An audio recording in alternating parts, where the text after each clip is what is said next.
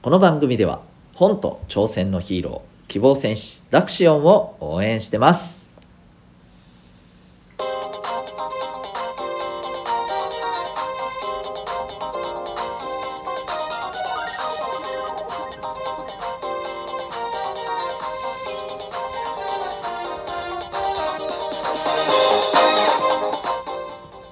小中高生の皆さん日々行動してますか？あなたの才能と思いを唯一無二の能力へ。親子キャリア教育コーチのデトさんでございます。小中高生の今未来を応援するラジオ君ザネクスト今日はですね、えー、他人の感情を感じ取ること。というテーマでお送りしていきたいと思います。はい、えー、今日も沖縄は雨梅雨真っ只中でございます、えー、皆さん雨を楽しんでますか？はいえーと、洗濯物がですねもういつも部屋の中に満載の状態でしていやーいいっすね洗濯物ジャングルって感じですよ。はい、えー、今だからしか味わえない、えー、あれかもしれませんね。まあ楽しんで、えー、いけたらいいなと思います。えっ、ー、と今日はですねえっ、ー、と、えー、人の感情を感じ取るということをテーマにして、えー、いますけれども今日はですねあの人の気持ちを感じ取ることって大事だけどこれはちょっと注意した方がいいよねっていうお話をしたいと思います。えっ、ー、とですね、えー、これはあのもちろん人それぞれ何て言うのかなこうやっぱり差がある得意な人苦手な人いると思うんですけれども人の気持ちをですねまるで自分のことのように感じ取れるぐらいですね。あのこの感受性が高い人ってやっぱりいらっしゃるんですね。どうですか？皆さん周りにいます？そういう人。なんかお友達のこの例えば話を聞いててすごくね感動して例えば泣いたりね、あるいはすっごく喜んでくれたりなんかねまるで自分のことのようにむっちゃ喜ぶみたいな。それもね何て言ったらいいのかな。まあ変な話あのパフォーマンス的な感じじゃなくて本当に心の底から喜んでるなっていう、うん、そういう風な方って周りにいたりしませんか？まあちょっとわかんないですけどね、うん、そのぐらいですね感性が豊かな人ってやっぱりいます。でそういう人ってまあねきっとあの周りの人の気持ちをこう察することがすごく得意ですので、えー、例えばね困ってる人を本当にすぐに助けたりとかすることが、まあ、そういうねチャンスを見つけることができるでしょうしあるいはあの一緒にいてうん相手からするとね自分の気持ちをすごく分かってくれてあのすごくこの人と話してたらなんか居心地がいいなとかね、うん、そんな風にあの周りから頼りにされるようなねきっとそんな存在にね、えー、まあなりやすいすごい強みを持ってると思うんです。でもね一方で人の気持ちをキャッチする力が強すぎるっていうのはちょっと怖いところもあるんですね。でこれまあ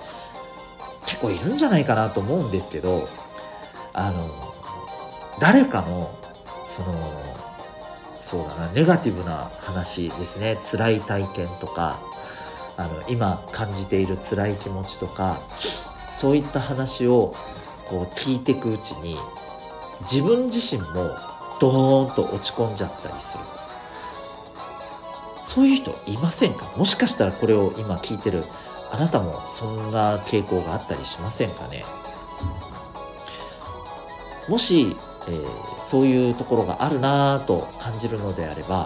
っぱりちょっと注意した方がいいと思うんですあの共感疲労とか言ったりするらしいんですけど、うん、この相手の気持ちを、えー、もう本当にあの自分も同じように背負ってでもう自分がまるでそんな辛い目に遭ってるぐらいの感覚でねその、えー、感情を味わってしまうんですね。で、えー、こういう風になっちゃうとそれこそ例えばこう悩んでる人の相談を聞きながらどんどん一緒になって2人でどんどん悩んでいくっていう方向に行っちゃうんですよ。だからむしろあのもちろんね相手からすれば自分と一緒になんか辛いって感じてくれてる悲しんでくれてる心強いっていうふうにもしかしたら思うとは思うんですけどでも結局どんどんどんどんこれってあのまあちょっと言い方あの悪いですけどま誤解を恐れず言えば引きずり込まれてるっていう状況だったりするわけですよ。でそれって本当に2人にとってそれは本当に望むことなんでしょうかって言ったら違いますよね。うん、なので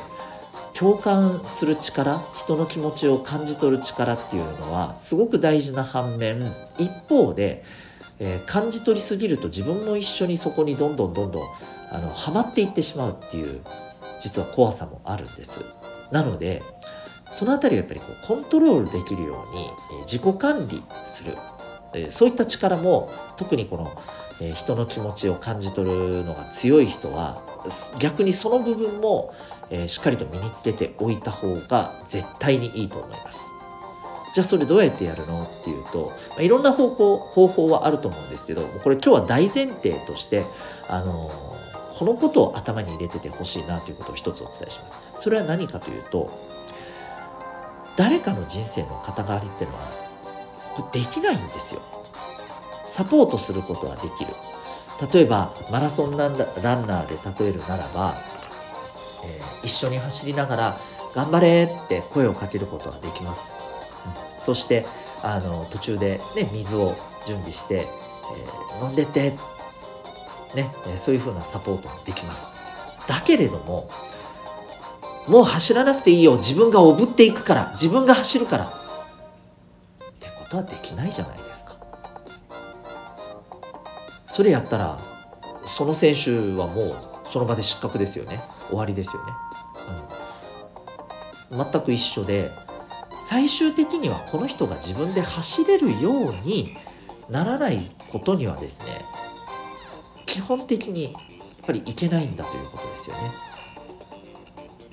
これはこれを聞いてるあなたもそしてそのあなたの周りにいるお友達とか大事な人家族もみんな一緒です。はい。いろんなサポートがあっていろんな助けがあってもちろん生きてます。その助けがないと生きられないことも事実です。でもそんな助けもありながら結局のところは自分の足で立って歩いてい、えー、くことが大前提にあるんですよ。そうするとですね、えー、それを前提にして考えた時にいい意味でこの人が自分で立って歩いて困難に立ち向かっていけるようにするためにはどこまで自分は寄り添って感じ取るべきなのかここでちょっと線を引くべきではないのかこういったところが少しずつ見えてくると思うんですよ。これがないと大前提としてこれがないと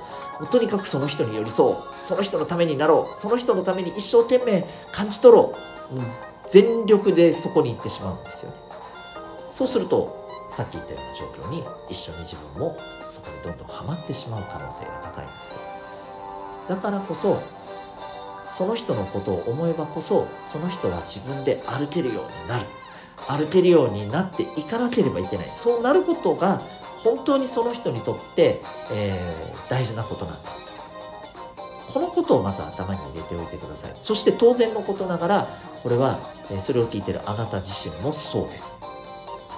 自分の足で立って歩いて自分で考えて行動していくわけですよね。で分からなくなったらもちろんいろんな人に助けてもらうし、えー、どうしても一人でできないと思ったらねあの手伝ってもらったりすることは、ね、もう全然いいと思います。もうそういうことはむしろ大事です、は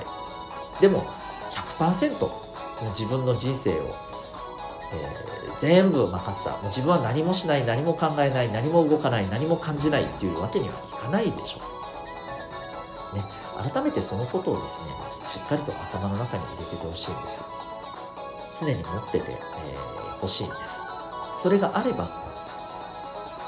いい感じでですね、えー、その人に寄り添いつつ本当にその人が自分でね、えー、歩いていく自分で歩いて立って、えー、歩いていってる人生